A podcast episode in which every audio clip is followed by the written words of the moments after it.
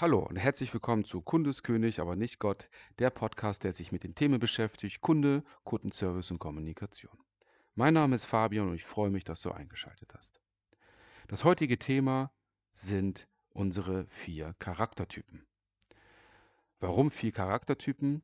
Nun ja, es hat sich herausgestellt in der heutigen Psychologie und auch der, der, aus der Forschung vor vielen, vielen Monaten, also langer, langer Zeit, hunderte, tausend Jahre vor unserer jetzigen Zeit, dass wir Menschen in vier wesentlichen Charaktertypen kategorisiert werden können.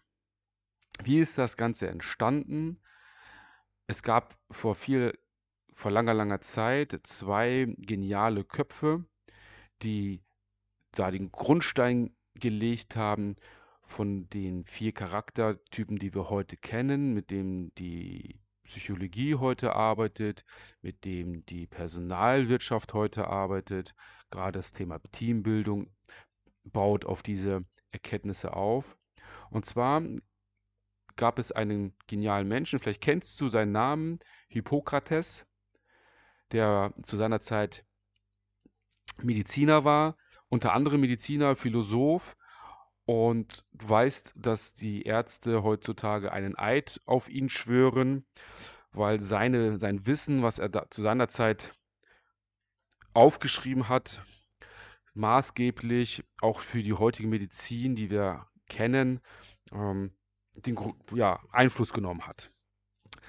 Unter anderem hat er festgestellt oder herausgefunden, dass es ähm, vier wesentliche Säfte gibt in unserem Körper, die unser Gemüt steuern und die auch quasi den Ausbruch von Krankheiten steuern können. Und man kann die auch, Krankheiten kann man auch dann gut bekämpfen, wenn man sich diese vier Säfte bewusst ist und wenn man sie halt kennt.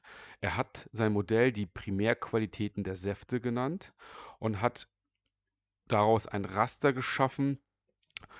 Und zwar ist das so aufgebaut, du kannst dir eine kleine Tabelle vorstellen, drei Spalten und drei Zeilen. In der ersten Zeile äh, erste Spalte, zweite Zeile steht trocken, darunter feucht und in der zweiten Spalte warm und in der dritten Spalte kalt jeweils als Überschrift. Und in den einzigen Zellen zu warm und trocken hat er festgestellt, es gibt einmal eine, eine Ausrichtung, eine stärkere Ausrichtung, wenn es warm und trocken ist, der gelben Galle oder der Saft ist aus der Galle und der Körpersaft aus der Galle hat eine gelbliche Farbe gehabt. Wenn es kalt und trocken war, dann war die Galle schwarz. Wenn es warm und feucht war, dann war das Blut sehr stark ähm, im Körper ähm, vertreten, also auch der, der, Anteil des Blutes, die Dicke, die, ja, die Konsistenz des Blutes. Und wenn es kalt und feucht war, gab es halt viel, viel Schleim im Körper, Schnupfen zum Beispiel. Ne? Wenn es kalt und feucht ist, wir sind ja heute auch immer sehr stark erkältet im Winter, also haben wir viel, viel mehr Schleim in unserem Körper. Darauf hat er aufgebaut und konnte quasi mit dieser Erkenntnis ähm, feststellen, dass es zu jeder Jahreszeit ein Körpersaft überwiegt. Ne? In der Kälte ist das halt der Schleim. Und wenn ich das weiß, dann kann ich halt gucken, wie kann ich denn den Schleim bekämpfen, wenn es kalt und feucht ist. Und darauf hat er so seine, seine ganzen medizinischen Erkenntnisse mit aufgebaut, wie man quasi gegen Körpersäfte agiert, wie man die beeinflussen kann ähm, und äh, wie man auch Krankheiten anhand dieser dieses Wissens behandeln kann. Einige Zeit später gab es dann einen weiteren Mediziner, Philosophen, Galen, der zu seiner Zeit das gesamte medizinische Wissen zusammengefasst hatte und er folgte den Lehren von Hippokrates und Aristoteles. Rein aus der medizinischen Sicht und aus der philosophischen, philosophischen Sicht.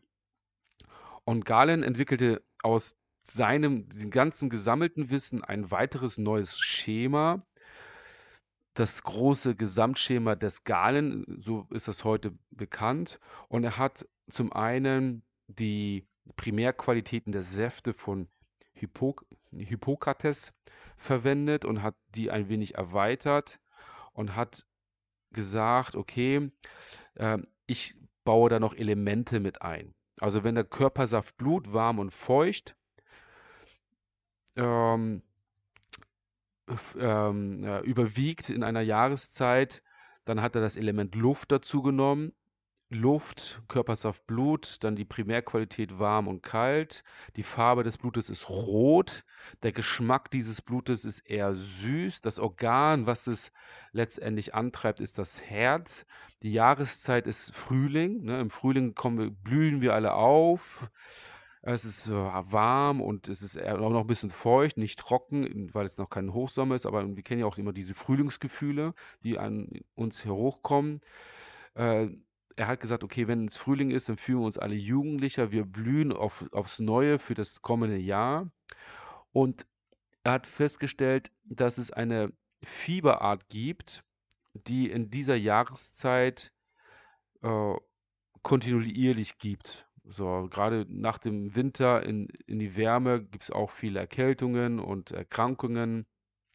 Und hat gesagt, es gibt eine Fieberart und die ist kontinuierliches Fieber und hat dann auch versucht, das irgendwo in Geschlechter zu kategorisieren. Das nehme ich jetzt mal raus, weil hat gar keinen Sinn jetzt, sondern das ist männlich. Er hat, er, in diesem Bereich hat er gesagt, es gibt kein Geschlecht. Er hat gesagt, okay, es gibt dann nochmal die gelbe Galle.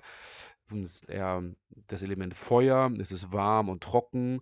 Die Farbe der Galle ist gelb. Der Geschmack wäre bitter. Das Organ, was diese Galle produziert, ist die Leber.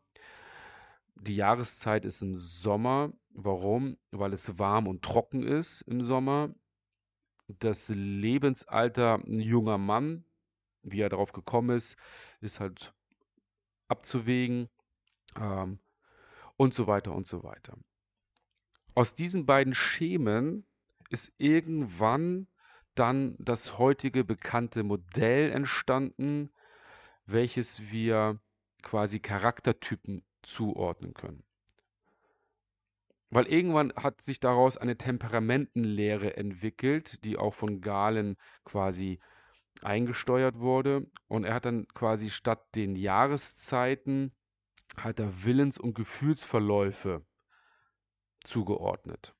Na, wieder drei Spalten und drei Zeilen in einer Tabelle. Erste Spalte, zweite Zeile steht stark, in der dritten Zeile schwach, in der zweiten Spalte in, oben in der Überschrift schnell und in der dritten Spalte langsam. Und wenn jemand schnell und stark ist, hat ja die gelbe Galle früher bei warm und trocken überwogen. Hier geht es auch so, gelbe Galle. Und hier wurde jetzt quasi eine, ein Temperament zugeordnet oder eine Charaktereigenschaft der Choleriker. Bei schnell und schwach, wo das Blut warm und feucht überwiegt, gibt es den Sanguiniker. Bei langsam und stark, wo die schwarze Galle quasi bei kalt und trocken überwiegt, den Melancholiker. Und dort, wo das Schleim überwiegt, bei kalt und feucht, in, dem Temper in der Temperamentenlehre langsam und schwach, das Schleim der Phlegmatiker. Seit dieser Entstehung dieser Temperamentenlehre, sei es nun Choleriker, Melancholiker, Sanguiniker, Phlegmatiker, können wir quasi darauf vertrauen, dass die Charaktereigenschaften, die wir heute kennen, starr und berechenbar sind.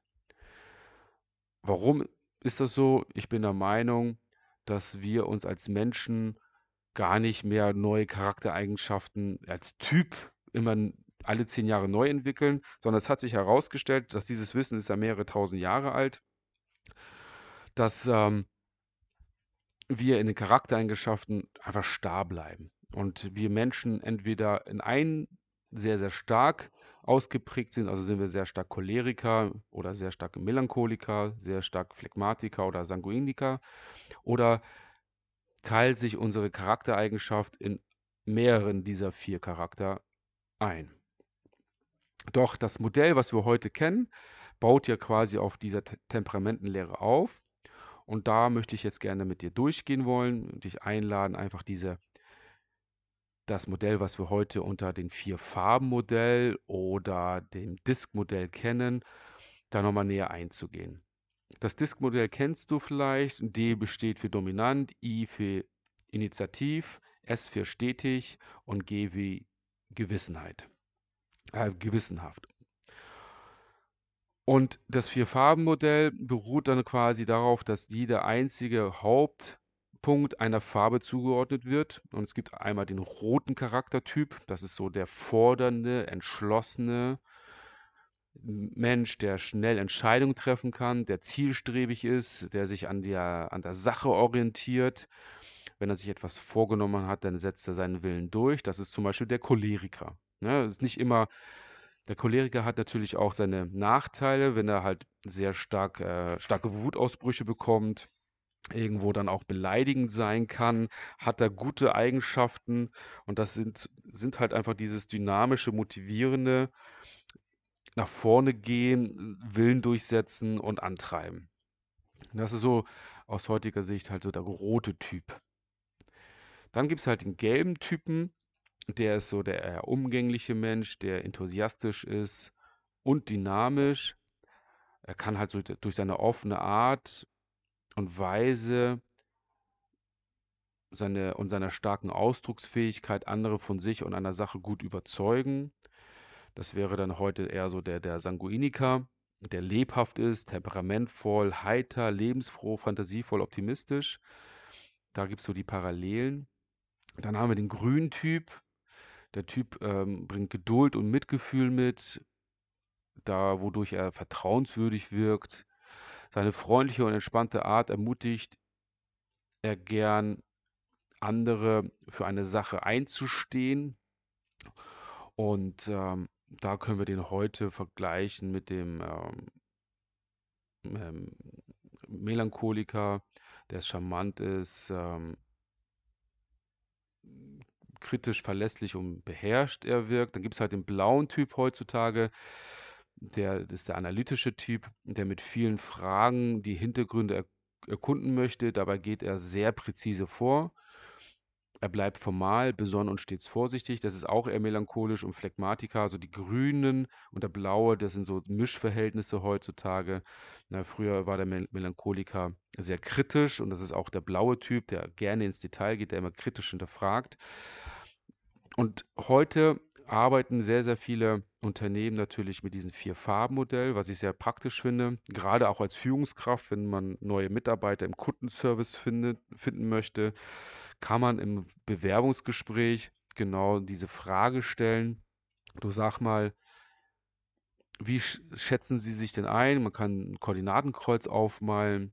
Die X-Achse ist quasi von links introvertiert, rechts extrovertiert über den Nullpunkt. Die Y-Achse ist nach oben hell sehr sachorientiert und unten sehr beziehungsorientiert. Kann man den Bewerber fragen, wenn Sie dieses Koordinatenkreuz hier sehen, machen Sie mal einen Punkt, wo Sie sich so sehen. Sind Sie eher beziehungsorientiert und introvertiert oder beziehungsorientiert und extrovertiert? Wo machen Sie dann Ihren Punkt? Und anhand dort, wo der Mensch dann Punkt macht, kann man dann herausfinden, okay, passt das denn überhaupt für das, was ich suche? Weil gerade in Bewerbungsgesprächen, außer du bist sehr, sehr gut ausgebildet in der Charakteranalyse, aus den Gesprächen heraus herauszufinden, ist er grün, gelb, rot oder blau, können auch Bewerber letztendlich durch ein gutes Schauspiel sich ein bisschen zurückhalten, weil sie auch teilweise unsicher sind, sich ihr wahres Ich zu zeigen, kann man manchmal auch den falschen Eindruck gewinnen. So kann man sie herauslocken und sagen, ordnen Sie sich mal ein, damit du als Führungskraft, wenn du in deinem Kundenservice neue Mitarbeiter einstellst, den richtigen Menschen findest. Und aus meiner Sicht sind die Menschen aus dem Kundenservice, die beziehungsorientiert sind, sehr, sehr wichtig, weil gerade im Kundenservice, im People-Business gilt halt die Beziehung, haben wir ja herausgefunden. Paul Watzlawick hat das herausgefunden in seiner Forschung. In der Kommunikation gibt es eine Sache und eine Beziehungsebene und die Beziehungsebene überwiegt immer. Das bedeutet, erst eine Beziehung aufbauen und dann in die Sachebene gehen. Ein Kumpel von mir, der selbstständig ist, der hat einen Leitsatz, äh, Beziehung for Business. Ist genau das gleiche Thema. Erst die Beziehung aufbauen und dann über die Sache reden. Und das können halt Charaktertypen wie der Gelbe oder Grüne halt sehr gut, weil die sehr stark beziehungsorientiert sind. Wie gehst du denn eigentlich vor mit diesen Charaktereigenschaften? Weißt du denn auch, weißt du denn, welcher Charaktertyp du bist?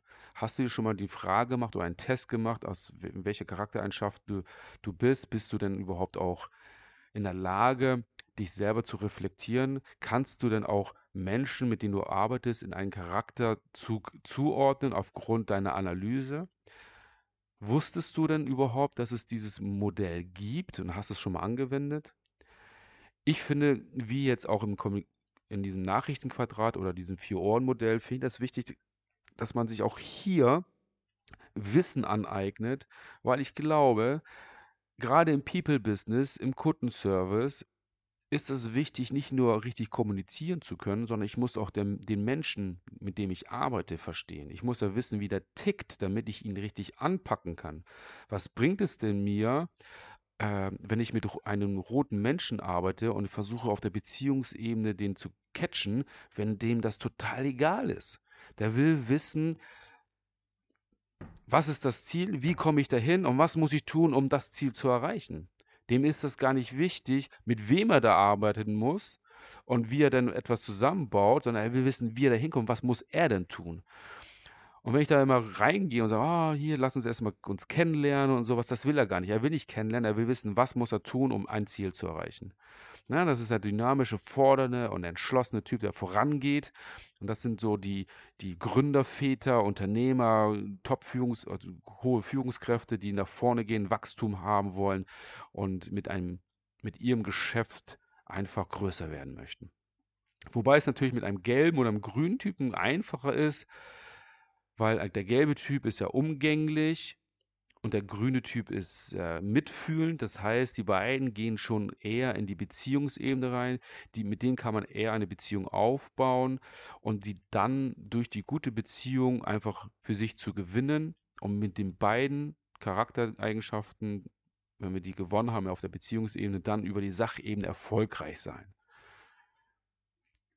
Den blauen Typen brauchst du halt auch nicht mit Beziehung kommen, weil der will einfach die Zahlen, Daten, Fakten sehen. Der will Beweise sehen, warum etwas funktioniert, wie es funktioniert. Und das ist für mich auch wichtig, gerade wie gesagt im People-Business, im Kundenservice, herauszufinden, welcher Charaktertyp steht mir denn gerade gegenüber oder mit wem telefoniere ich denn dort gerade und wie kann ich ihn quasi mit meiner Kommunikationstechnik dann überhaupt abholen, damit wir beide auf derselben Wellen, Wellenlänge schwimmen und uns wir beide auch gut verstehen und auch die Sache, also das Ziel erreichen auf der Sachebene. Ja, das war letztendlich das Vier-Ohren-Modell, was ich auch denke, wichtig ist in unserer Kommunikation. Und äh, abschließend von Paul Watzlawick, der einer der Gründerväter unserer heutigen Kommunikation ist. Er hat eins seiner wichtigsten Axiome, die er fest herausgefunden hat, lautet, man kann nicht nicht kommunizieren. Das bedeutet, es ist nicht immer nur unsere verbale Kommunikation, auf die es ankommt. Häufig ist es so, dass es gerade auf unsere nonverbalen Kommunikation ankommt. In diesem Sinne hoffe ich, dass du wieder einiges mitnehmen konntest.